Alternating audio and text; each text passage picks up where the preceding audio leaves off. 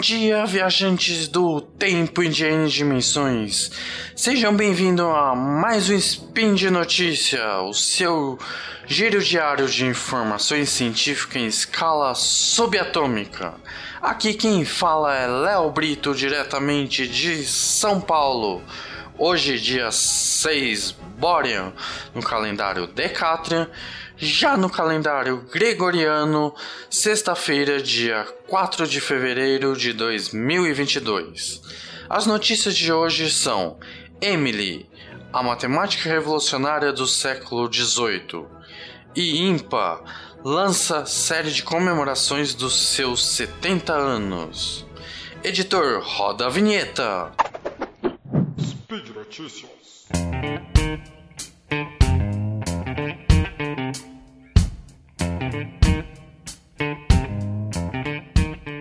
Bora para a primeira notícias. Vamos falar um pouco de matemática, Emily. O texto é Matemática Emily Revolucionária do século XVIII. Notícia divulgada pelo site IMPA no dia 17 de janeiro de 2022. Na França, no século XVIII, a expectativa de vida era em média 30 anos, mas a marquesa Emily de Chartres contrariou as estatísticas quando engravidou aos 42, ciente de que tinha os dias contados. Nascida em Paris no ano de 1706, foi a única menina entre seis irmãos de uma família aristocrática francesa. Aos 12 anos, ela falava seis línguas, mas sua sede por conhecimento não foi o suficiente para que permitisse continuar os estudos. Por ser uma mulher, pressionou-se e tornou-se autodidata e perseguiu-se em dois temas que a encantavam: a matemática e a física. A matemática dedicou-se incansavelmente aos trabalhos tido como seu maior legado científico. Longe de encarar a gravidez com resignação, trabalhou cerca de 18 horas por dia durante toda a gestação. Seis dias após dar à luz, Emily faleceu de embolia pulmonar. O trabalho que ela desenvolveu iniciou-se como uma simples tradução para o francês do livro Princípio Matemático da Filosofia Natural, uma obra de Isaac Newton, mas acabou se tornando um livro de mais de 500 páginas, com constatações e chegagens de matemáticas à teoria do físico. O livro foi publicado 10 anos depois, apesar de por vezes ser lembrada muito como amante de Voltaire, à época o autor mais famoso da França. Emily demonstrou uma cientista intelectualmente talentosa por mérito próprio. Até hoje, a obra matemática é a única tradução completa em francês do livro de Newton, que revolucionou no contexto iluminista. Sua profunda admiração pelo físico não impediu mostrar as limitações da teoria em que ela mesma defendia. Assim, lhe rendeu um grande apelido, a Madame de Newton. Outra contribuição importante dela na ciência está ligada à conservação de energia, com base de vários experimentos com bolas de chumbos caindo sobre um leito de argila. Uma biografia publicada pela Sociedade Americana de Física em 2008 relata que Emily sonhava com uma mudança gigante desta realidade. Se eu fosse rei, reformaria esse absurdo que lhe encolhe a metade da humanidade. Eu gostaria que as mulheres participassem de todos os direitos humanos, sobretudo os da mente. Emily tornou-se marquesa quando aceitou o pedido de casamento do marquês Florent Claude do Chalet, um oficial do exército, em que teve três filhos. Na união, ela exerceu seu papel pela dama de alta sociedade, mas quando chegou aos 26 anos, decidiu que não queria utilizar o seu tempo com as exigências sociais da época. E falava-se: dedicava um tempo extremo ao cuidado dos meus dentes, do meu cabelo e ao descuido de minha mente e de meu conhecimento. Durante toda a sua vida, foi centro de fofocas que circulavam na alta, alta sociedade parisiense, sobretudo pelo caso pouco discreto que manteve com Voltaire durante 15 anos, que foi um grande escândalo. Mas o marido de Emily apoiou o romance e tornou-se um grande amigo de Voltaire. Emily abandonou a vida social aristocrática para mergulhar na sua produção científica, interrompendo os estudos somente para ver outro amante seu, Jean-François de Saint-Lambert, o jovem poeta e soldado que foi o pai da última filha. No dia de sua morte, os três estavam com ela o marido e os seus dois romances. Emily havia terminado seu trabalho dias antes do parto. Uma excelente história e notícia. Uma grande matemática que a gente ainda tem que rever o seu, o seu caminho. Vamos para a próxima notícia. Este ano, o IMPA, o isto é, o Instituto de Matemática Pura e Aplicada daqui do Brasil faz 70 anos. E então eles trouxeram um monte de comemorações. Vamos ver algumas. A notícia foi divulgada no dia 13 de 1 de 2022. Em 1952 foi criado o IMPA, que trilhou um caminho de sucesso e vem se consolidando cada vez mais. Hoje, ele desempenha com primor um extenso escopo de atividades, desde pesquisa acadêmica até a formação de professores na educação básica. Em 15 de outubro deste ano, o IMPA completa 70 anos de existência.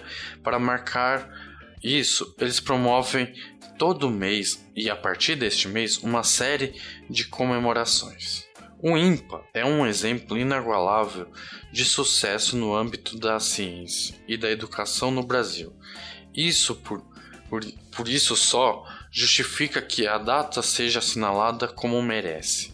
Mas a comemoração está voltada muito para o futuro, não para o passado. Queremos utilizar este momento para refletir sobre os rumos do Instituto e todos os nossos projetos para o futuro. Daí também a aposta que a programação faz falar para os jovens, comenta o diretor geral do IMPA, Marcelo Viano. Ao longo dos próximos meses, vamos falar em diferentes formatos desde reportagens, vídeos, lives, eventos, posts, quiz e enquete. Um dos mais marcantes da atuação do Instituto, costurando seu passado com seu presente e o seu futuro. Mas para terminar a festividade, eles culminam a conferência internacional realizada entre o 17 e 21 de outubro de 2022, que reunirá renomados pesquisadores de todo o mundo. E além de relembrar pontos fortes da história do IMPER, como a, internacionalização e a grande conquista da medalha de Fields, que é o Prêmio Nobel da Matemática, e a promoção do Brasil no grupo 5 da União Matemática Internacional, que a gente já comentou aqui no post. Vamos focar também nos próximos movimentos que do Centro PI, que é um centro de pesquisas e inovação, que eles estão criando e a construção dos novos campos do Instituto e a ampliação da UMEMEP, que é a nossa Olimpíada Brasileira de Matemática das Escolas Públicas. Para Viana, alguns pontos comprovam que a ação e a presença do Instituto na sociedade brasileira cresceu consideravelmente a medalha de Fields, conquistada pelo pesquisador Arthur Ávila, comprovou que é possível fazer ciências no mais alto nível no nosso país. Recém-criado Centro de Inovação em Matemática Industrial está colaborando com o setor produtivo na melhoria da produtividade econômica nacional e a realização anual da OBMEP leva a ação do Instituto para dentro das casas e escolas de todo o Brasil. Queremos que a comemoração do aniversário transcenda a comunidade científica, atinja todas as crianças, todos os jovens, famílias e professores que são tocados pela iniciativa do INPA. Então vamos falar um pouco sobre a sua origem. O IMPA foi criado em 15 de outubro de 1952 pelos matemáticos Léo Gama, Leopoldo Nambique e Maurício Peixoto. Sem sede própria, o instituto foi alojado inicialmente em uma sala no Centro Brasileiro de Pesquisa Física, na Praia Vermelha, na zona sul do Rio de Janeiro, onde permaneceu até 1957. O seu corpo científico era mega pequeno. Ele tinha o, como o Léo Gama como um dos matemáticos que também dirigia o Observatório Nacional o instituto contava com jovens matemáticos o Leopoldo Neckmin, como eu já falei, e o Maurício Peixoto. A atuação de Gama, com a sua experiência de sabedoria à frente do IMPA, teve um papel crucial na criação e consolidação do Instituto. Os outros matemáticos, mais tarde, foram os primeiros brasileiros convidados a proferir palestra no Congresso Internacional de Matemática, o que representaram grande conquista na carreira de um matemático. Vários matemáticos e cientistas contribuíram para a consolidação do científico do Instituto, mas a professora Maria Laura Monzinho, que integrou a diretoria do INPA entre 1953 e 1956, a professora Mauré foi a segunda secretária-geral, sucedendo ao seu professor Maurício Peixoto e sendo sucedida no cargo pelo professor Manuel Teixeira da Silva. Um importante marco na fundação do Instituto aconteceu em 1955, quando o INPA fez a aquisição dos seus primeiros volumes de revista internacional para sua biblioteca, hoje conhecida como uma das completas do mundo, e conquistou autorização para a publicação de grandes livros. Estes avanços ajudaram o Instituto a alcançar um de seus grandes objetivos, que é a produção da literatura básica para a difusão do conhecimento matemático, que atualmente é vendida pela Sociedade Brasileira de Matemática, a ESBM. Desde o seu início, o Instituto apostou na excelência do seu corpo científico, por meio de rigorosos critérios de contratação de pesquisadores e na seleção de pós-doutores e pós-graduação. Apesar de eventuais repaginadas, a missão do INPA segue a mesma estimular a pesquisa científica, formar novos pesquisadores e difundir e aprimorar a cultura matemática aqui no Brasil. Então vamos grandes expectativas para um grande futuro e ter muito mais aprendizado com essa grande instituição. Vamos torcer que cada vez mais, depois de 70 anos, cada vez mais traga mais coisas para nós. Instituto de Matemática Pura e Aplicada o IMPA, muito obrigado por seus ensinamentos. Querem deixar críticas, elogios, comentários ou sugestões? Pode ser feito no próprio post deste spin de notícia. Ou se quiserem falar diretamente comigo, só entrar em contato pelo Twitter, arroba Leonardo Brito e por fim, lembrando que todos os links comentados estão no post. E, e também que esse podcast só é possível graças ao seu apoio no patronato do SciCast, como no Padrim, no Patron e no PicPay. Boa viagens a N dimensões e até amanhã. Vida longa e próspera!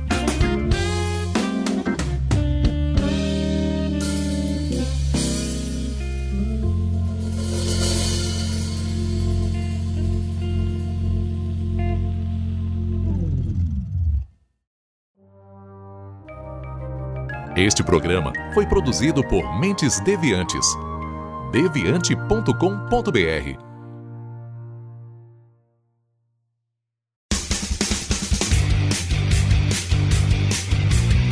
Cortes, edição de podcast.